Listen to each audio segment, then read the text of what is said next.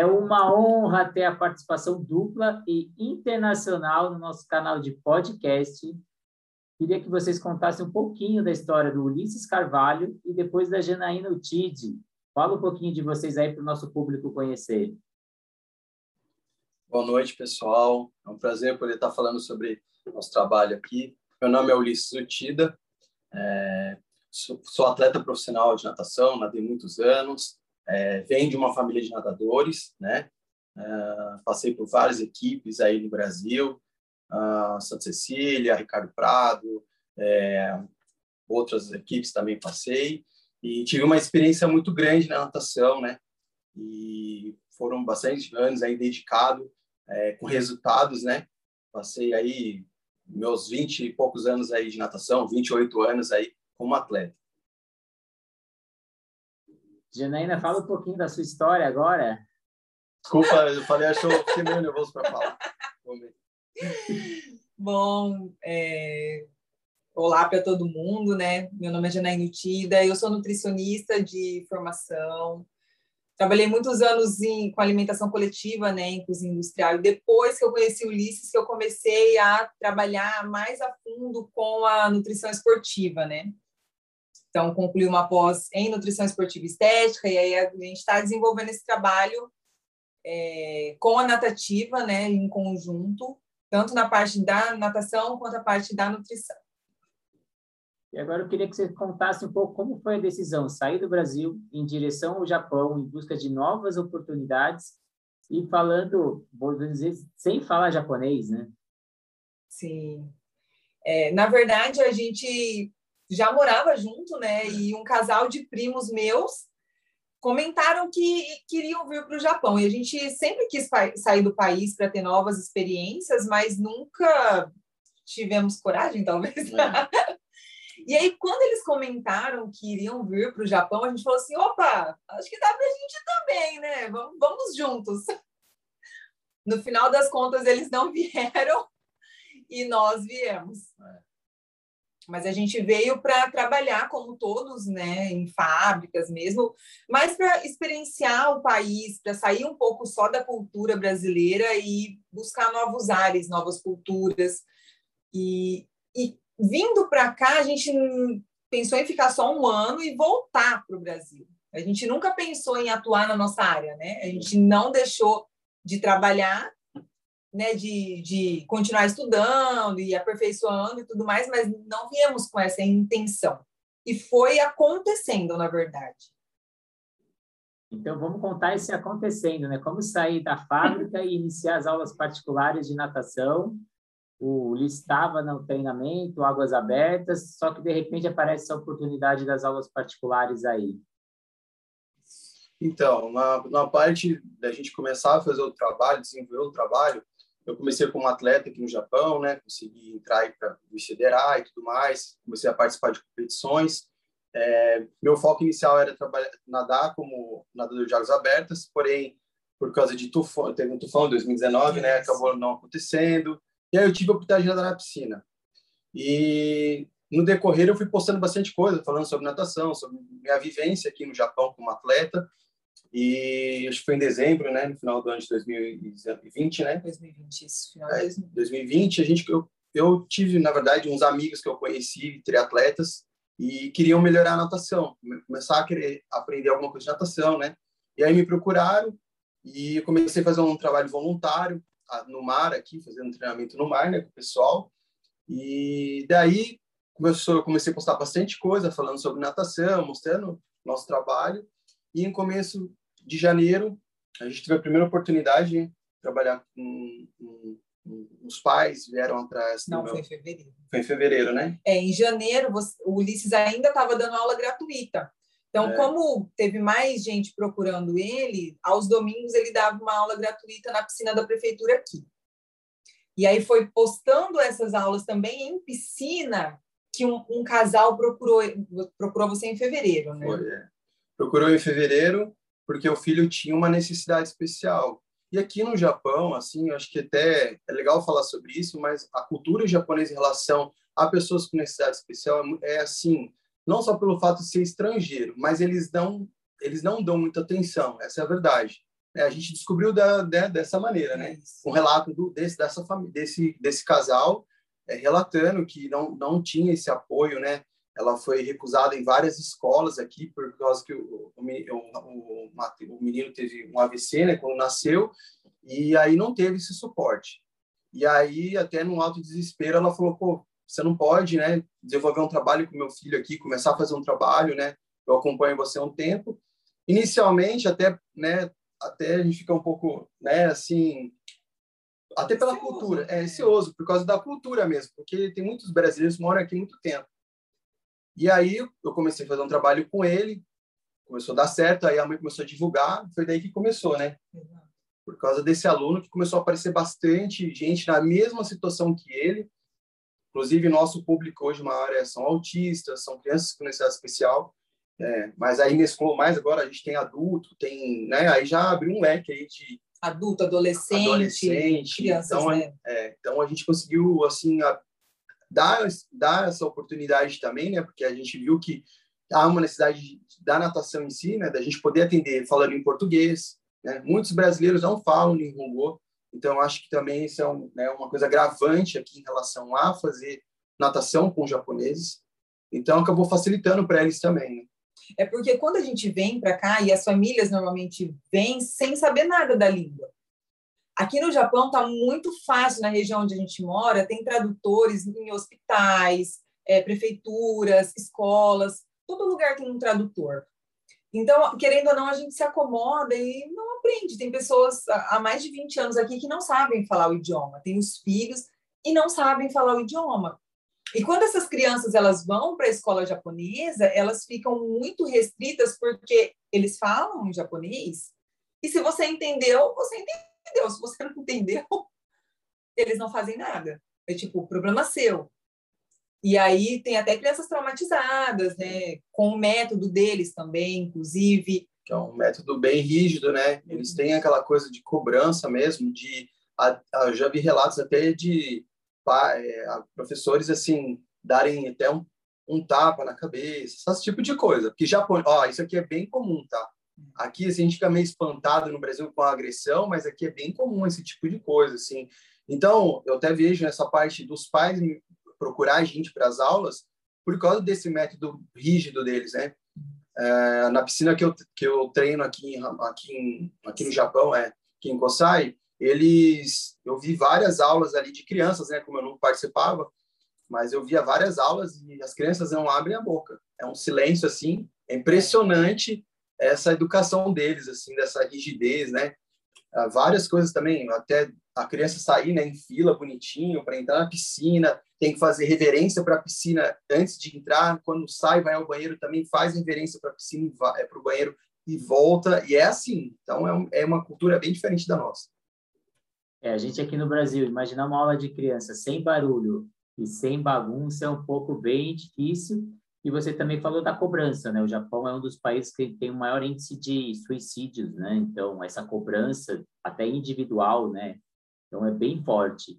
E eu queria saber qual o segredo aí para vocês saírem em cinco meses de zero aluno para 40 alunos. Como que funcionam as aulas? Eles comentaram que são em prefeituras. Como que é todo esse processo da aula particular para quem está chegando aí no Japão?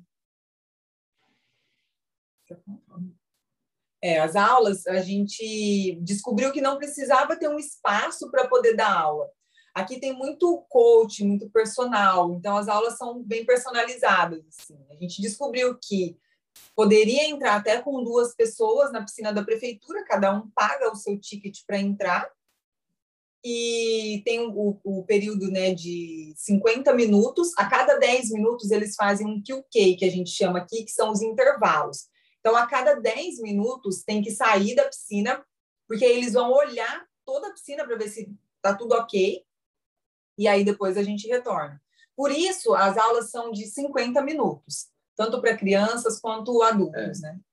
É, a gente, a gente, na parte da, da estrutura aqui do Japão, é, a gente não, a gente, a ideia era ter uma piscina aqui, né, ter o nosso espaço, mas a gente foi vendo que a prefeitura, as piscinas da prefeitura aqui, eles te dão essa liberdade de você poder trabalhar, né? Então, você respeitando as regras da, do espaço, você consegue ter aula particular. Aqui não tem, né, até assim, eu tenho uma a gente tem uma carteirinha que a gente paga por ano, é anual, e aí você pode utilizar a piscina.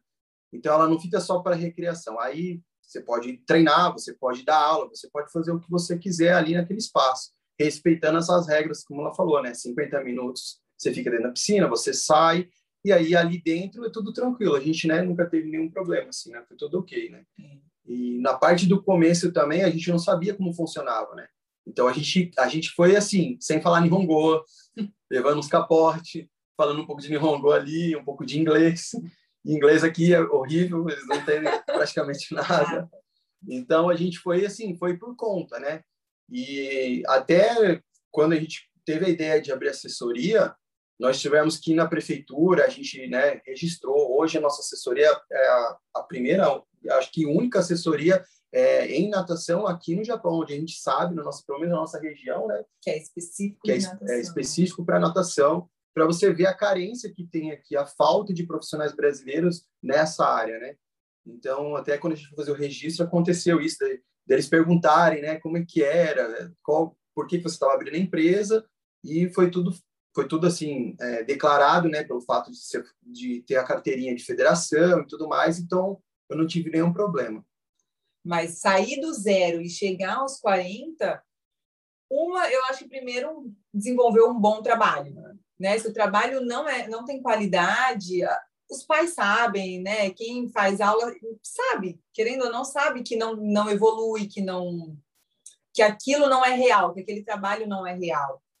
Né? Então, eu, eu acredito que a qualidade do, do atendimento, do trabalho, até mesmo por ser meio individualizado, só pode ter até dois alunos por turma, é, acabou contribuindo bastante, né? Porque a gente tem relatos de pais que, está, que os alunos, as crianças estavam na escola japonesa e não tinham evolução, ou demoravam muitos anos para é. ter evolução, e em poucas aulas já tiveram essa evolução.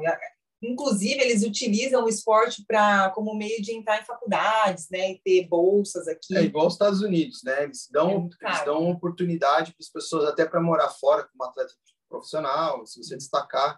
É, aqui a escola chama Shogaku, né? Então, muitas crianças que estão no Shogaku, elas, elas passam, são obrigadas a fazer natação, todas são.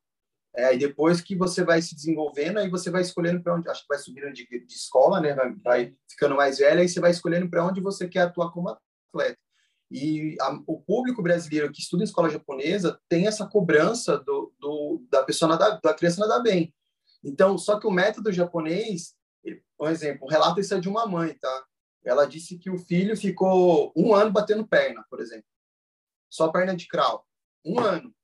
E japonês é assim, eles são metódicos, eles têm essa, né?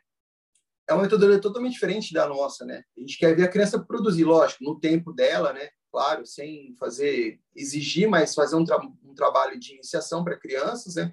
No caso, como já tem criança que está nadando, já veio nadando da escola japonesa, eu tive que mudar, melhorar a parte de respiração. Tinha criança que sabia fazer respiração dentro d'água, tipo respirar pela boca, soltar o ar pelo nariz, e soltavam o ar pela boca dentro d'água, que é uma respiração errada, né? E, então, tinha muitas crianças fazendo isso, então foi daí que eu comecei a falar, nossa, né, quanta de, deficiência nessa parte da metodologia japonesa, né? Não, não só, não é uma crítica, mas é o que a gente avalia, né? É, acho que por ser ter, turmas muito grandes, né, não tem esse acompanhamento mais de perto. Né? E, mas eu acho, Renata, assim, que marketing hoje querendo ou não, é o que ajuda muito. Hoje a gente tem várias ferramentas, né? Tem Instagram, tem Facebook, teve o boca a boca, mas também tem as ferramentas, né, as mídias sociais aí que a gente acaba utilizando para poder divulgar também o trabalho. E como a gente trabalha com a escassez, não tem profissional aqui que atue nessa área, a gente foi ganhando espaço rapidamente. É, então, fiquei muito curioso aí sobre a metodologia japonesa. Um dia a gente vai marcar uma outra entrevista só para falar sobre a metodologia japonesa. Mas eu queria saber dessa prefeitura, você tem que fazer a reserva da piscina para aquele horário ser seu, para estar tá reservada? E qual é o valor que vocês cobram, até de curiosidade, que vocês ganham aí por hora numa, numa aula de natação? É que é assim... Não ó, precisa reservar espaço na piscina. Na verdade, a piscina ela, ela funciona assim. Eles abrem às 9 horas da manhã, e ela fecha às 20 às 9 horas da noite. 9 horas da noite. Fica aberto o dia inteiro. E para você poder utilizar a, a, a, piscina, eles dividem por raias. Então, as raias, uh, tem uma raia do canto, né? São seis raias. A primeira raia é liberada para você fazer atividade com crianças.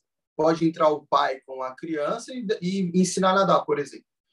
Aí são mais quatro raias que são para nadar. Então você pode ficar, você não pode ficar pondo o pé no chão, você tem que fazer, você pode parar na borda, mas você não pode parar no meio.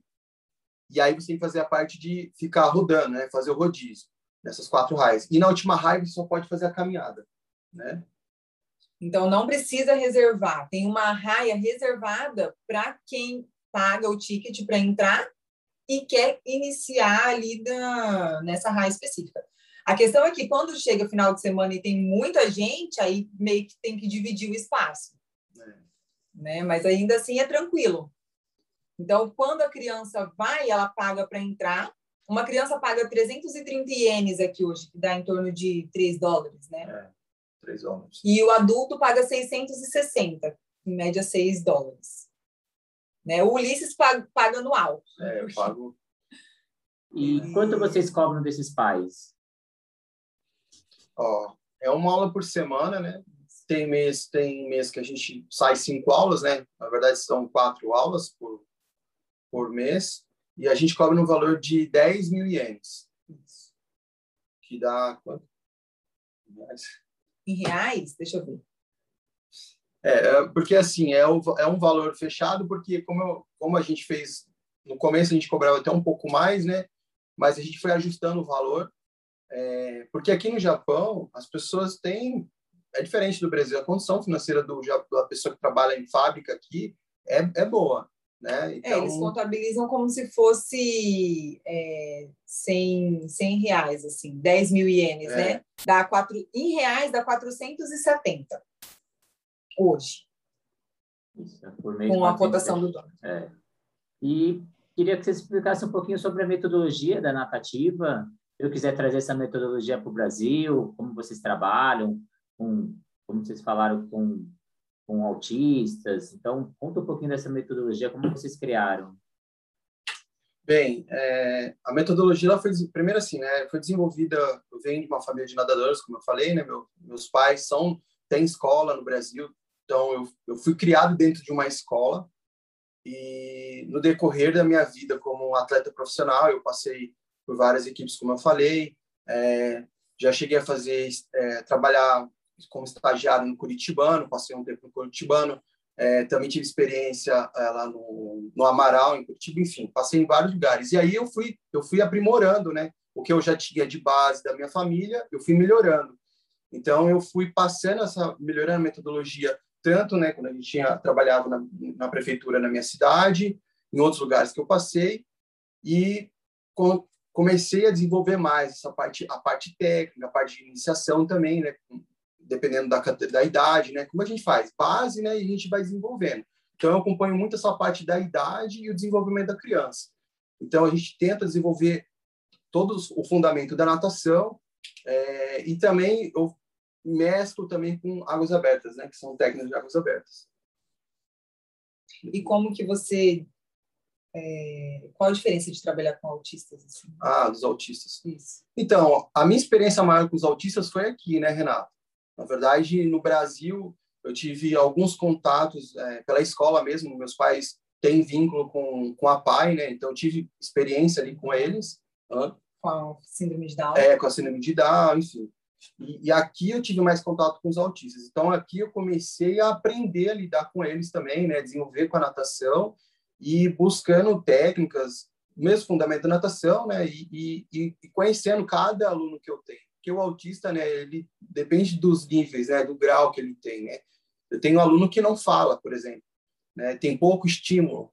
Então, eu, através das atividades com ele na água, eu consigo é, me conectar com ele, né? E eles têm muita é, falta de coordenação motora, né? Então, você tem que trabalhar, tem um trabalho específico para trabalhar a coordenação motora também. É. E eles não prestam atenção se você fala muito também, né? É... Você fala que você tem que falar no ouvido, assim. Próximo. Sim, é, essa parte de toque também, né? Coisa que a gente não estava acostumado. Principalmente a parte de toque. E isso vai se quebrando, tá? Com decorrer nas aulas, eu percebi que é, eles vão pegando confiança e isso vai diminuindo. é, mas é muito, é um trabalho muito interessante que eu falo para você, é uma experiência assim única assim que está sendo para gente, né? Porque eles são muito, é, muito engraçado, porque os pais relatam coisas para a gente depois da aula e coisas assim que para nós até é normal, assim, mas para eles é superação, sabe? Eu vejo muita superação nas aulas.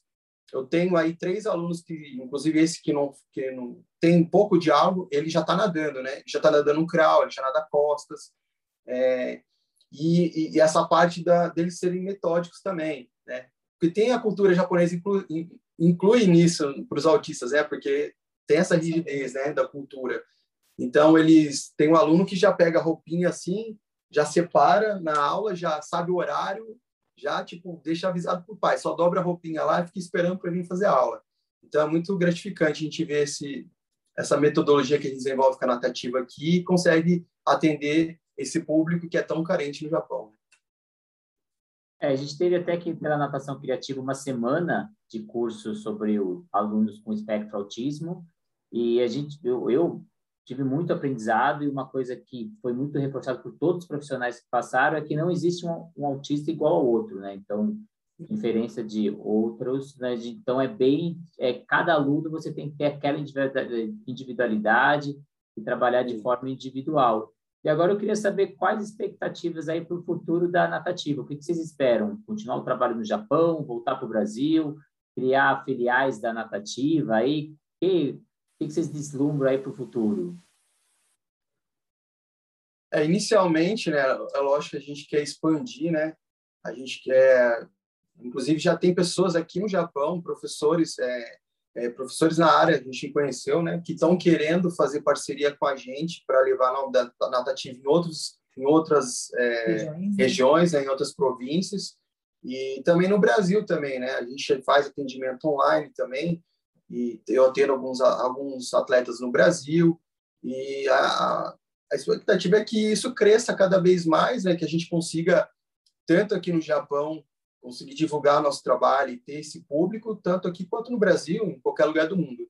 Que o Japão, querendo ou não, para a gente aqui, dá essa visibilidade, pelo, como a gente falou, pelo fato também de não ter profissionais, né? É, então, sim, a gente acaba ficando mais conhecido.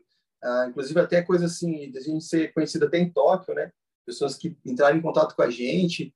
Nagoya. É, Nagoya. Né?